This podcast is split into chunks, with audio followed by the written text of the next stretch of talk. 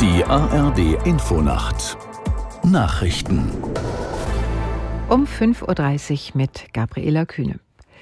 Die ukrainische Armee hat sich aus der Stadt Avdiivka zurückgezogen. Militärchef Sirski teilte mit, dass so vermieden werden soll, dass die Truppen eingekesselt werden. Der Abzug erfolgte nach monatelangen heftigen Angriffen der russischen Armee. Diese Entwicklung bedeutet die größte Änderung der Frontlinie seit der Einnahme Bachmuts durch russische Soldaten im Mai 2023.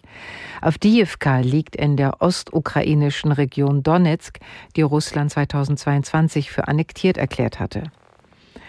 Um den Ukraine-Krieg geht es heute auch bei der Münchner Sicherheitskonferenz. Neben Bundeskanzler Scholz wird der ukrainische Präsident Zelensky eine Rede halten. Gestern hatte die Frau des verstorbenen Kreml-Kritikers Nawalny auf der Konferenz gesprochen.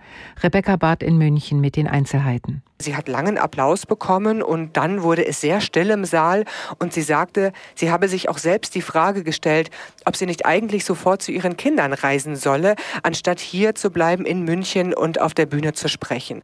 Und auch auf den Gängen ist diese Meldung zum Tod von Nawalny eines der bestimmenden Themen gewesen. Annalena Baerbock hat sich geäußert und sagte, Nawalny habe ein freies Russland verkörpert und Verteidigungsminister Pistorius meinte, es gebe nur eine Antwort auf diese Nachricht und das sei die Geschlossenheit des Westens. Nach der Anordnung einer Strafzahlung in Höhe von umgerechnet etwa 330 Millionen Euro hat der ehemalige US-Präsident Trump angekündigt, in Revision zu gehen.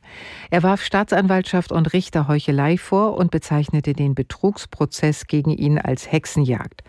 Das Gericht hatte es als erwiesen angesehen, dass Trump und zwei seiner Söhne den Wert des Unternehmens Trump Organization jahrelang manipuliert hatten, um an günstigere Kredite und Versicherungsverträge zu kommen. Arbeitsminister Heil geht für das laufende Jahr von deutlichen Rentenerhöhungen aus. Erste Schätzungen machten zuversichtlich, dass zum 1. Juli die Renten wieder stärker steigen und die stärker steigen als die Inflation, sagte der SPD-Politiker den Zeitungen der Funke Mediengruppe. Zusammen mit Finanzminister Lindner werde er in wenigen Wochen ein Reformpaket vorlegen, mit dem das Rentenniveau dauerhaft gesichert werden soll. Das Wetter in Deutschland. Tagsüber im Südosten länger Regen, sonst einzelne Schauer, im Nordwesten länger freundlich, Höchstwerte 6 bis 13 Grad. Am Sonntag im Süden und Südosten recht freundlich, von Nordwesten her neuer Regen und auflebender Wind bei 4 bis 12 Grad. Die weiteren Aussichten am Montag zeitweilige Regenfälle 4 bis 12 Grad und am Dienstag bedeckt zum Teil leichter Regen bei 5 bis 11 Grad. Das waren die Nachrichten.